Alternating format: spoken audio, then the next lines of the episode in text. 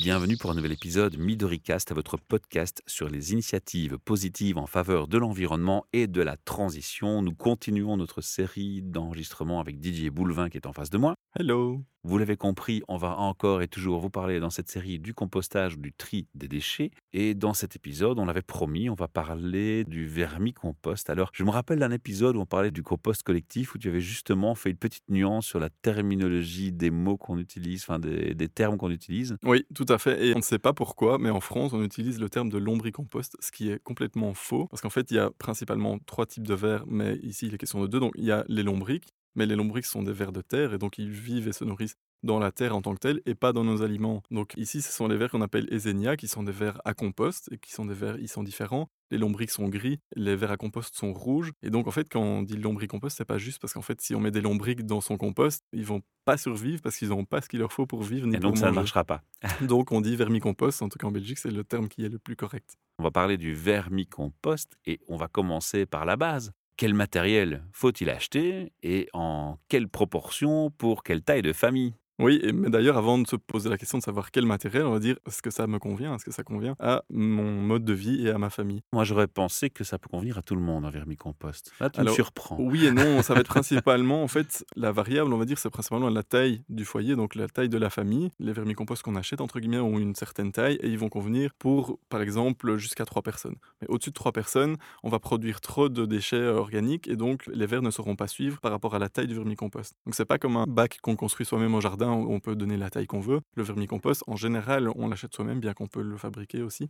On va en discuter plus tard. Et du coup, en fait, ça, jusqu'à trois personnes, c'est bien. Au-delà, bof bof. C'est pas forcément pertinent que tout le monde en ait un, mais est-ce qu'on peut imaginer que même moi qui ai un compost de jardin et une grande surface de jardin derrière ma maison, est-ce que ce serait euh, inconcevable de se dire ben, je fais un vermicompost dans ma cuisine Question de facilité, de ne pas faire trop de trajet vers le compost qui est au fond du jardin en hiver ou des choses comme ça, et qui finalement se retrouve être une étape préliminaire à euh, quand il est plein, je vais le vider dans, dans le vrai compost après, ou ça n'a pas de sens? Oui, non, tout à fait, c'est bien. On peut tout à fait avoir deux types euh, de compost chez soi si on est motivé et tout. Ce qui est chouette aussi quand on a des enfants, c'est que le vermicompost, c'est super ludique euh, parce qu'on voit vraiment les différents stades de décomposition, on voit les vers qui travaillent, etc. Donc euh, en général, les- enfants, d'abord, ils sont là, Ah, des vers? Et en fait, dès qu'on ouvre et qu'on met un verre sur la main, ils sont là, ah, ouais, trop cool, ils bougent et tout. Et ils comprennent et donc ils sont super intéressés. Donc oui, bien sûr, on peut avoir un vermicompost à l'intérieur et avoir un compost dans son jardin. C'est pas du tout exclusif, donc why not? Par contre, je réponds sur ce que tu disais. Une fois que le compost est prêt dans le vermicompost, on va pas alors le mettre dans les bacs à compost du jardin, mais C'est là où il n'y a pas de sens. voilà,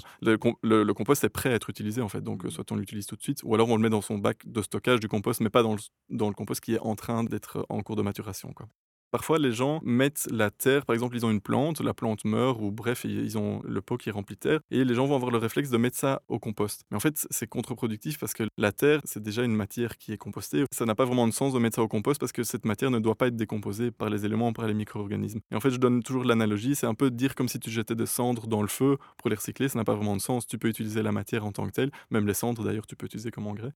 Quand tu as de la terre, ben, stocke la terre tout simplement, tu la mets dans un bac et tu peux la laisser même à l'extérieur sans souci, il peut pleuvoir dessus. Mais garde cette terre, il faut pas aller la mettre au compost puisqu'elle est déjà prête à être réutilisée en fait. Parfait. Alors là maintenant, on a parlé de la pertinence d'avoir un vermicompost ou pas. Ajoutons aussi, en plus euh, de la taille du foyer ou en tout cas de la famille, le vermicompost, on va idéalement le garder à l'intérieur. Parce que le vermicompost, c'est, comme on le disait, ben, d'abord, on a les composts de quartier, c'est très simple, on amène juste ses déchets. Le compost au jardin, on doit déjà s'en occuper un petit peu plus. Le vermicompost, c'est vraiment quelque chose qui nécessite un peu d'attention, pas forcément au quotidien, mais on va dire, il faut y faire attention au moins deux fois par semaine. Et c'est vraiment un- tout un écosystème dont on est responsable quelque part, qui fonctionne très bien, mais il faut quand même en prendre soin.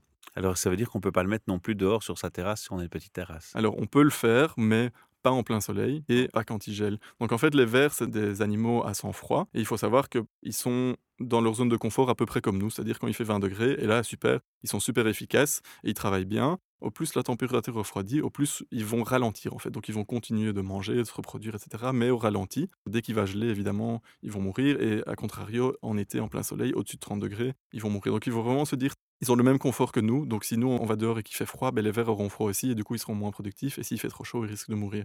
L'idéal, c'est d'avoir vraiment une température de 20 degrés ou 15, 20, 25, peu importe, mais autour de 20 degrés. Et une température euh, constante, c'est l'idéal. Donc si vous avez un garage ou une cave et qui fait 15 degrés, ça c'est vraiment parfait. Vous pouvez le laisser dehors en été sans souci, mais euh, alors à l'abri du soleil, il faut vérifier que ça chauffe pas trop. Et par contre en hiver, surtout pas s'il gèle. N'oublions pas qu'on a avec nous des êtres vivants dans la cuisine et qu'il ne s'agit pas d'être des tortionnaires d'animaux, quelle que soit leur forme, leur taille ou leur apparence. C'est vrai, et en fait, euh, je reprends ce que nous disait Benoît à la formation. Il insiste aussi quand les gens disent Ah, super, je vais mettre un vermicompost à la maison, mais ils réalisent pas toujours que dans vermicompost, il y a verre, donc il faut s'en occuper un peu. Et en fait, il faut vraiment voir ça quelque part comme un élevage de vers, en fait. Donc c'est bien, ils vont recycler nos déchets, mais avant tout, en effet, c'est une population de vers dont on doit prendre soin, mais aussi tout simplement parce que, en fait, il s'appelle, euh, si le nom scientifique complet, c'est Ezenia fetida. Et pourquoi est-ce qu'il s'appelle fetida? C'est parce que quand il meurt, ça schlingue vraiment, quoi. Fétide. Donc on n'a pas envie qu'il meure dans notre cuisine parce que là, c'est vraiment là où on va avoir des odeurs. Alors que quand l'équilibre est bon, franchement, ça sent pas du tout. Les gens ont souvent Alors là, peur. t'anticipes une, une réponse à une question, Souvent, les les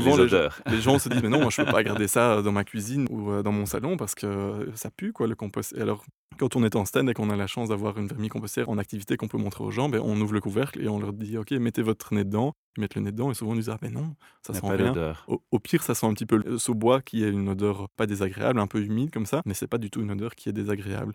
Il peut arriver que le vermicompost ait une odeur, mais alors ça va être le symptôme d'un déséquilibre, et ça on va en reparler après. Il y a éventuellement des choses qu'on peut ajuster, et évidemment ça on va essayer d'éviter, pas seulement parce qu'on ne veut pas avoir l'odeur, mais parce que l'odeur va attirer notamment les mouches.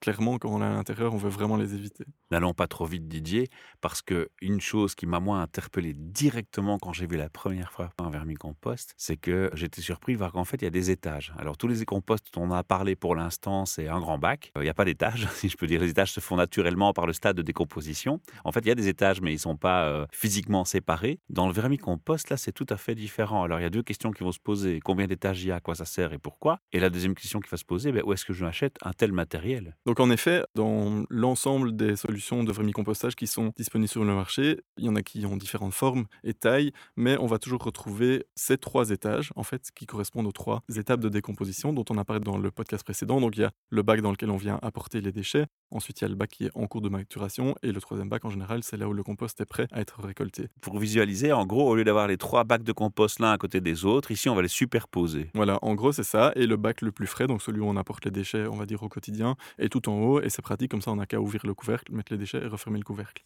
Deuxième surprise que moi j'ai eue, c'est que du coup, à la fin, ce fameux jus noir du compost qui sort, on peut le récupérer. Exactement. Donc en fait, on a les trois niveaux qui sont perforés. La perforation de ces bacs permet plusieurs choses. Déjà l'aération, ensuite la circulation des verres, comme ça ils peuvent se balader d'un bac à l'autre, et aussi justement que le percolat, donc le jus de compost ou le thé de compost, puisse passer à travers ces bacs. Et donc en dessous des trois bacs qui sont donc superposés, il y a un quatrième bac qui est souvent en forme d'entonnoir et, euh, idéalement avec un petit robinet tout en bas qui permet de récupérer euh, l'engrais, donc le thé de compost, qu'on va pouvoir utiliser vraiment dans toutes les plantes euh, à l'intérieur comme à l'extérieur. Non, surtout pas pur parce que c'est un engrais voilà, qui est ça, très très important. puissant. Et donc on va le diluer dix fois. Voilà. Dix fois, dix On fois avec de l'eau. Le diluer dix fois avec de l'eau et du coup le jus dilué qui sera prêt à être utilisé, on peut l'utiliser vraiment au quotidien dans toutes les plantes, que ce soit des plantes d'ornement, des fleurs, que dans le potager par exemple. Il y a juste une exception, c'est euh, les orchidées, parce que le, cet engrais trop puissant justement et ça peut brûler les racines. Donc on va éviter les orchidées, mais pour tout le reste, il n'y a aucun souci. Alors, contrairement aux engrais chimiques qu'on achète au magasin, c'est hors de danger pour un enfant qui mettrait euh, un doigt à la bouche avec ce produit. Oui, bon, il faut pas le boire non, Non, plus parce que non, ça sera, déjà ça sera pas très bon. Non, mais je bon, voulais marquer le coup toxique, entre le produit chimique oui, du sûr. magasin où on peut devoir a- appeler le centre antipoison et ça, il y a il y a une grosse ouais. différence. quoi. Tout à fait. Une question parallèle, du coup, c'est bah, forcément, mon compost de jardin, je peux le fabriquer moi-même. Le compost collectif aussi. Le vermicompost, ça va être un peu plus euh, chaud. Est-ce qu'on peut faire son vermicompost soi-même? Oui, on peut Ah le bon? faire. Il y a différentes techniques. Alors, il faut pas que ça soit hermétique, puisque euh, ce qui est important, c'est aussi d'avoir une aération. Donc, il faut qu'il y ait de l'air qui circule malgré tout. Donc, ça doit pas être hermétique. On pourrait le fabriquer soi-même, mais pas si on commence en vermicompost. Parce que ces bacs ont été étudiés et conçus. Il y a différentes marques, mais en gros, tous les systèmes fonctionnent plus ou moins bien. Et ils ont été vraiment conçus pour que ça soit pratique, pour que ça puisse être utilisé par des enfants. Ce qui veut dire que les bacs s'empilent bien. Si on le bouscule un peu, c'est pas grave, ça va pas Ça va pas Ça va tomber, pas se tomber renverser par et tout terre. ça, voilà.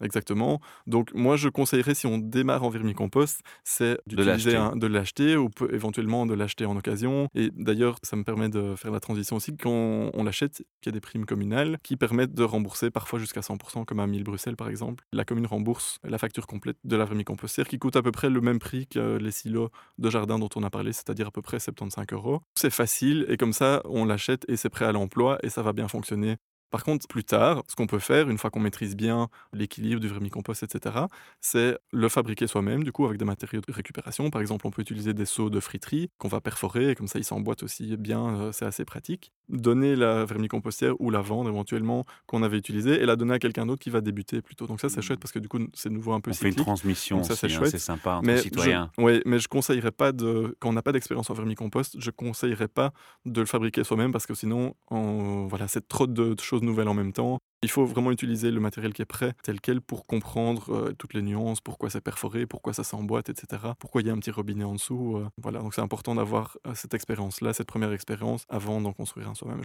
Bien que si vous faites une formation chez Worms, que ce soit une formation longue ou une euh, continue, souvent la formation au vermicompostage est associée d'un atelier où on fabrique ensemble en groupe sa vermicompostière. Mais du coup, là, on est accompagné, on Ouais. a l'accompagnement de Worms du formateur qui va dire attention, il faut, f- ne fais pas ça comme erreur, etc. Et du coup, euh, ben, on a l'expérience entre On va guillemets utiliser un mot à la mode, on est coaché. Voilà, exactement. Je rappelle que Worms, c'est avant tout de la formation, de la transmission d'informations, mais aussi le réseau de maîtres composteurs. C'est un réseau donc, de citoyens, et ce sont des citoyens bénévoles à qui n'importe qui peut faire appel pour avoir un conseil. Et donc, il y a une euh, Dont carte tu qui fais est- partie. Dont je fais partie. Et donc, il y a une carte euh, qui est disponible en ligne, qui s'appelle le bottin des maîtres composteurs, en tout cas à Bruxelles. Et on peut trouver quelqu'un dans son quartier qui a un peu d'expérience et qui peut venir gratuitement, du coup, entre guillemets, euh, à domicile et dire Ok, j'ai besoin d'aide pour lancer mon vermicompost, ou bien je l'ai lancé, mais il y a un truc bizarre, je comprends pas très bien. Et donc, il ne faut pas hésiter à faire appel à ce réseau de maîtres composteurs, que ce soit pour un vermicompost ou pour un compost au jardin, hein, sans aucun souci. Et tout ça, c'est de toute façon gratuitement, bénévolement. La troisième chose, moi, qui m'a intrigué quand j'ai vu un vermicompost la première fois, je me suis dit, mais les, les vers, ils viennent d'où? C'est vraiment ça, c'est la question classique. hein. Je, je n'arrive pas à comprendre comment tu arrives à me poser exactement la question de ce que je voulais dire ensuite. On Donc, réfléchit euh, un peu de la même façon. oui, mais pense. vraiment. Donc, euh, merci, merci à toi. C'est très facile du coup de pouvoir répondre à tes questions sans devoir moi-même trouver la transition. En effet, quand on fait son compost au jardin, les vers vont venir naturellement. On n'a pas besoin de s'en occuper, on n'a pas besoin d'en apporter. Par contre, quand on fait un vermicompost, qui la plupart du temps est en intérieur, ben forcément les vers ne vont pas venir tout seuls. On a principalement trois solutions pour amener des verres. La première, c'est de les acheter, même euh, en ligne. On peut ach- acheter un sachet de verre, on les reçoit par la poste. Bon, ok, voilà, on, Attention, mérite vers d'exister. spécifique pour cet usage. Oui, de nouveau, ce ne sont pas des lombriques, ce sont des verres à compost, donc des, des. Il faut acheter les bons, en effet, parce que si vous mettez des lombriques dans le compost, ça ne marchera pas. Donc on peut en acheter en ligne, ça fonctionne et c'est très bien, mais c'est un peu dommage parce que de nouveau, on peut les trouver gratuitement. Il y a deux façons principales de s'en procurer gratuitement. La première, c'est d'aller dans votre compost de quartier. Si vous trouvez la carte de vos- des composts de quartier, vous en aurez forcément un près de chez vous. Je pense qu'il y en a 200 à Bruxelles, quelque chose comme ça. Et puis la Belgique, c'est petit hein, comme pays. Il n'y a, pas- Voilà. y a pas à rouler trois heures pour aller chercher Ouais, les ouais, verres. c'est hein. ça, exactement. vous pouvez simplement vous présenter, dire je commence mon vermis à la maison, est-ce que je peux prendre des verres dans le compost? Et euh, il n'y a aucun souci, puisque forcément, à grande échelle, ben, ils se reproduisent et donc euh, ils sont euh, disponibles, entre guillemets. Et de nouveau, ça fait partie aussi de cette espèce d'économie circulaire du compost. Donc les composts de quartier sont ravis de pouvoir aider quelqu'un. Et ce qui est chouette c'est quand on a le contact humain comme ça, c'est que du coup aussi, on peut demander directement conseil à la personne, au bénévole qui est sur place pour gérer le compost de quartier et demander, OK, est-ce que tu as des, des types, est-ce qu'il y a des choses à à ne pas faire, etc. En termes de quantité, on va dire, il faut savoir qu'un verre, ça pèse à peu près 25 grammes. On va jamais prendre les verres un par un, évidemment. En général, quand on va au compost de quartier, on écarte un petit peu la couche supérieure et on va très vite trouver des zones dans lesquelles ils se plaisent le mieux, puisque quand les déchets sont tout frais, ils sont trop frais que pour être mangés par les vers, donc ils vont être un peu plus profonds, à une quinzaine de centimètres jusqu'à peu près euh, 30 centimètres, quelque chose comme ça. Et là, on va voir directement des vers qui sont ensemble, qui sont en train de manger, de se reproduire, etc., qu'on peut prendre avec du coup un peu de compost qui est en cours de maturation, en cours de décomposition. Comme ça, ça- trajet. ouais. Exactement, et ça fait un peu une base que vous allez pouvoir mettre dans votre vermicompost. En général, quand on va en compost de quartier, on peut prendre par exemple deux grosses poignées. On les prend dans un petit sac ou euh, dans une boîte. Euh, attention, il vaut mieux, si vous les transportez, ou quoi, il ne faut pas fermer le sac de façon hermétique ou la boîte pour aérer. parce que ça doit respirer, ou alors laissez-le ouvert. En général, avec deux poignées de compost qui est entre guillemets riche en verre, et vous verrez directement euh, la proportion, c'est top pour démarrer.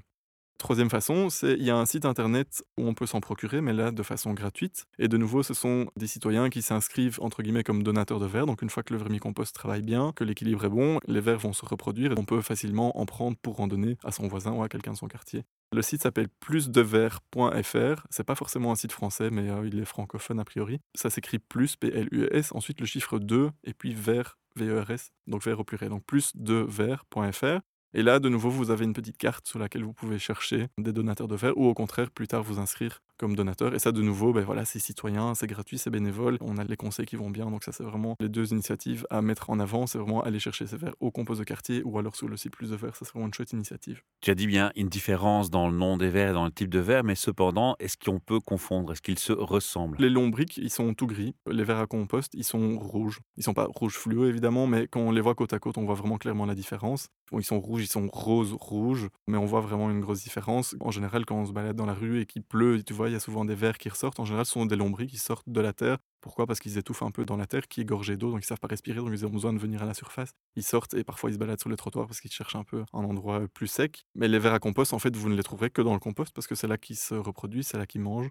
Donc si on va pas les chercher entre guillemets dans le compost, ben on, tombe rarement par erreur sur un compost qui est rempli de verre. Est-ce qu'on peut, est qu'on peut trouver ces vers à compost naturellement dans la nature, dans la terre quand même ou jamais? Oui, vous pourrez en trouver, mais dans des endroits qui sont riches en, compost, mais un compost au sens large. Si vous allez dans, un, verger, bois, voilà, dans un bois, si vous allez dans un verger dans lequel les pommes tombent naturellement, qu'elles sont pas récoltées, et Là, les, les, feuilles mortes tombent dessus, ben, ça fait en fait un compost de manière naturelle. Hein. On n'a rien inventé quand on fait du compostage, on fait jamais que répliquer un processus naturel. Du moment qu'il y a des matières en décomposition, des matières organiques et des matières carbonées, mais en fait les vers à, compost euh, arriveront naturellement, hein, ils seront là. Tu disais que quand on faisait les composts de jardin et collectifs, hein, je te rappelle les épisodes précédents, ben, les vers, en fait, ils viennent naturellement par le fond du sol. Mais là, ce sont vraiment des lombriques, par contre, ou bah, pas? En fait, ça dépend. C'est-à-dire que les vers à compost, bah, de nouveau, on l'avait dit, le percola, donc le jus du compost, il va rayonner dans tout ton jardin. Et c'est lui qui va attirer les voilà, donc tu peux l'avoir sans le savoir d'autres zones, par exemple en dessous de tes plantes ou en dessous de ton potager. Tu peux avoir des zones qui sont déjà quelque part des zones à compost dans lesquelles se trouvent des vers. Du coup, ils vont se déplacer et aller vers ton compost qui sera plus riche, quoi, simplement parce qu'ils le sentent entre guillemets. Ils vont s'approcher. Donc, euh, mais évidemment, si tu commences un compost euh, au milieu d'une étendue où il y a rien, euh, ils vont pas venir tout seuls, ça c'est sûr. Qu'est-ce que je vais faire? Je vais prendre mes bacs, je vais mettre des déchets alimentaires d'abord, les verres ensuite. Comment, comment ça se met en pratique? Mais avant de commencer, je reviens un petit peu en arrière. J'ai essayé de rassurer déjà un petit peu par rapport aux odeurs en disant le vermicompost ne sent pas, donc il n'y a pas de souci pour l'avoir à l'intérieur, euh, même dans son salon ou dans sa cuisine, dans sa salle de bain, peu importe. Il y a une autre chose à savoir, c'est que bah, souvent les gens ont peur des vers et donc ils vont dire ah oui mais moi je veux pas les voir, je veux pas les voir. Bon comme je le disais déjà en général les gens ont peur parce qu'ils connaissent pas, mais dès qu'on sort le verre du compost et qu'on le montre un peu dans la main, les gens sont intrigués, ils disent ah ok et c'est eux qui recyclent nos déchets, du coup ils sont intéressés.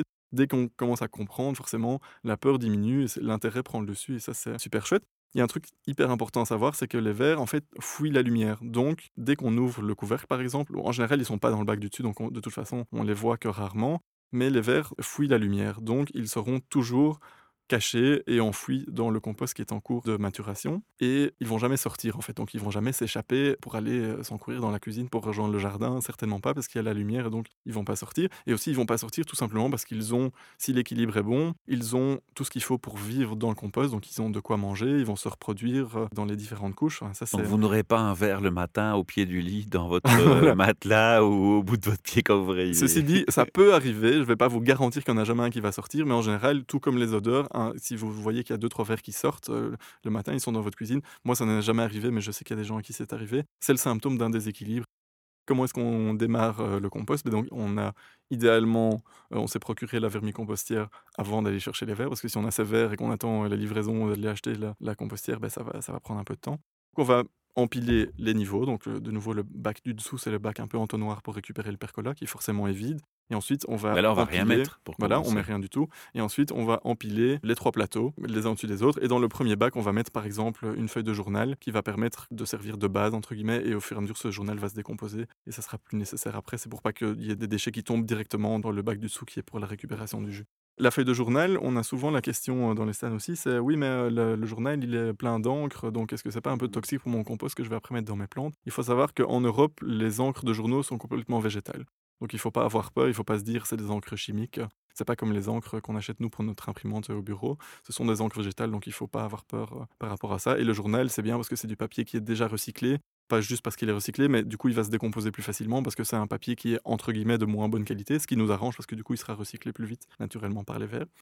On va mettre au-dessus de cette couche de journal le compost avec les verres qu'on a été chercher, soit via un autre citoyen sur plusdeverre.fr, je le répète, soit dans un compost de quartier. On étale un peu ce mélange de compost et de verre, et ensuite on peut commencer à mettre ces déchets. C'est important ce que tu dis là. Hein. Ça veut dire aussi que dans mon compost, si je peux y mettre du papier journal ou des cartons, c'est pas intelligent d'aller y mettre des feuilles d'imprimante chez soi qu'on a imprimé avec de l'encre chimique. Oui, voilà, c'est ça. Mais bon, nouveau, tu sais, j'aime bien rester pragmatique et que les gens restent pragmatiques. Donc, si on a imprimé un petit peu, euh, que c'est une facture et qu'il y a un peu d'encre, on va, on va pas s'offusquer. Voilà. Pas la si c'est par exemple, monde. du, si c'est par exemple une photo qu'on a imprimée, bah oui, là, c'est bourré d'encre. Donc là, on va pas le mettre. Mais une page normale, entre guillemets, qui a été imprimée avec du texte, on- voilà, il faut pas trop se faire de soucis. Et en fait, l'idéal, c'est, euh, moi, j'utilise une déchiqueteuse à la maison et comme ça, j'ai mon courrier ou que j'utilise plus ou les trucs qui sont pas importants, je les passe à la déchiqueteuse et du coup, c'est bien parce que sinon, il faut déchirer en petits morceaux. On va jamais mettre une feuille entière euh, en boule puisqu'il faut essayer de mélanger le plus possible. Donc, comme en compost de jardin, comme en compost collectif, 50-50 d'apport de déchets et d'apport de matière brune, de matière sèche.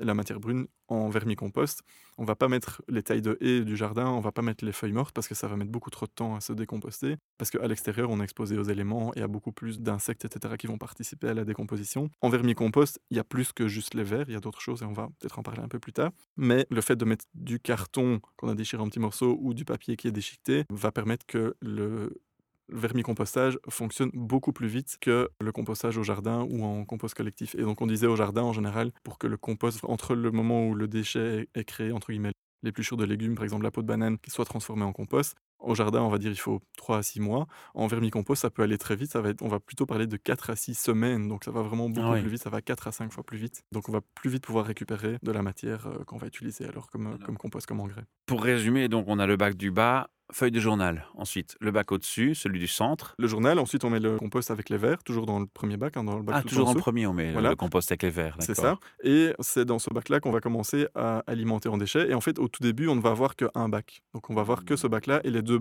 autres bacs vides. Ils ne sont pas utilisés, donc on va les garder sur le côté. Ou si vous voulez, vous pouvez les mettre au-dessus si ça prend moins de place. Mais surtout, ce qui est important, c'est de ne pas trop surcharger très vite en déchets. Parce que ça, c'est souvent, entre guillemets, un peu l'erreur du débutant. C'est que une fois qu'on a la vermicompostière, une fois qu'on a les verres, on est super enthousiaste, on a envie de commencer. Mhm, Et on donc, on, va, à la limite, on va aller manger sa banane pour pouvoir jeter le déchet pour que- qu'elle soit compostée. Il faut y aller progressivement parce qu'il faut que les vers s'habituent et surtout le déchet qui est le déchet frais qui vient d'être produit, la peau de banane, il faut en général à peu près deux semaines pour déjà Qu'elle flétrisse qu'elle un peu, qu'elle noircisse, pour ouais, que les vers soient capables de la manger parce qu'il faut d'abord que les bactéries travaillent avant que les vers puissent attaquer le déchet. Ce qui veut dire que si on met euh, déjà plein, plein, plein de déchets, ben, en fait les vers pourront pas l'attaquer avant deux semaines et là on va commencer déjà à créer Un déséquilibre un et donc des odeurs. Exactement. Il faut essayer d'éviter ça. Et idéalement, commencer avec des déchets qui sont très souples. Par exemple, des feuilles de salade, ça sera très vite euh, digéré, facile à digérer par les vers. De nouveau, si je prends l'exemple de la peau de banane, elle est beaucoup plus compacte, Épaisse. plus solide, plus Ouais. épaisse. Et du coup, ça va prendre un peu plus de temps. Donc, il faut y aller progressivement. Et euh, là où on peut être tenté de dire, OK, maintenant j'ai la vermi, donc je mets tous mes déchets organiques dans la vermicompostière.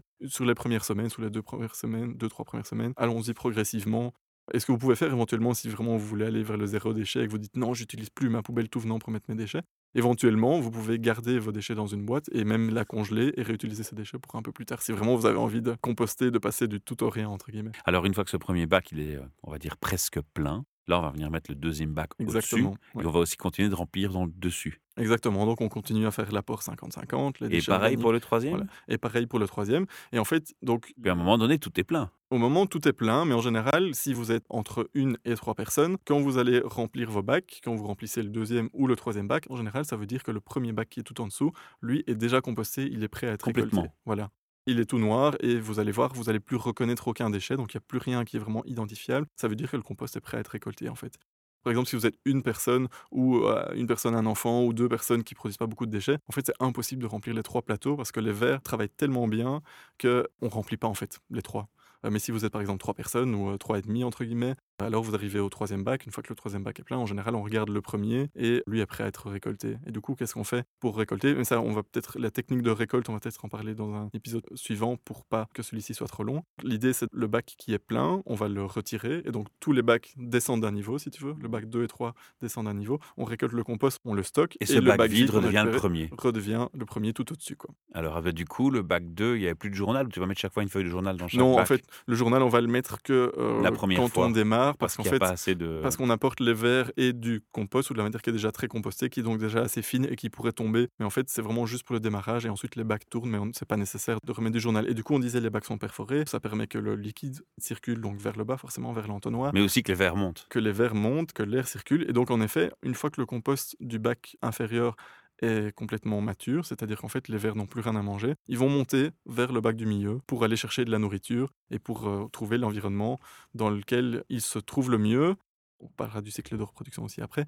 C'est aussi le bac dans lequel ils vont se reproduire, mais parfois c'est un peu entre les deux. Donc dans le bac tout en dessous, on peut aussi retrouver les œufs des vers, mais donc en général, ils se retrouvent la plupart du temps dans le bac du milieu. Dans l'épisode prochain, on va essayer de s'attarder justement à qu'est-ce qu'on peut mettre et ne pas mettre, vu qu'il y a une Oui. particularité ici, c'est qu'on est dans un environnement fermé dans la cuisine avec des verres et un système qui fonctionne différemment par étage, qui a un équilibre beaucoup plus euh, précis à garder. On va parler euh, donc des points que tu as mentionnés ici. Et aussi, quelles sont les erreurs à éviter, et surtout quand il se passe quelque chose, quand il y a un déséquilibre, Comment, comment est-ce qu'on peut savoir, et ce qui se passe, et comment réagir exactement. Et ça, ce sera dans un prochain épisode, donc euh, suite de ce podcast. Merci de nous avoir Merci. écoutés. Vous savez que vous pouvez nous rejoindre au micro si vous avez aussi envie de partager vos initiatives citoyennes euh, positives pour l'environnement et la transition. Il suffit de me contacter par un petit mail. Et si vous avez envie de nous soutenir, il y a deux choses très simples que vous pouvez faire. La première et la plus riche pour nous, c'est de nous faire un like, un, un partage ou un commentaire sur ce podcast. C'est la plus belle récompense que vous puissiez nous faire. Et puis si vous avez envie d'aller un peu plus loin, vu qu'on s'est constitué en ASBL, vous pouvez faire une donation. Ça nous aide à continuer et à garder un équilibre dans la, la quantité de production sur les podcasts. Mille merci, à très bientôt. Et Didier, ben, on se retrouve euh, très vite. hein.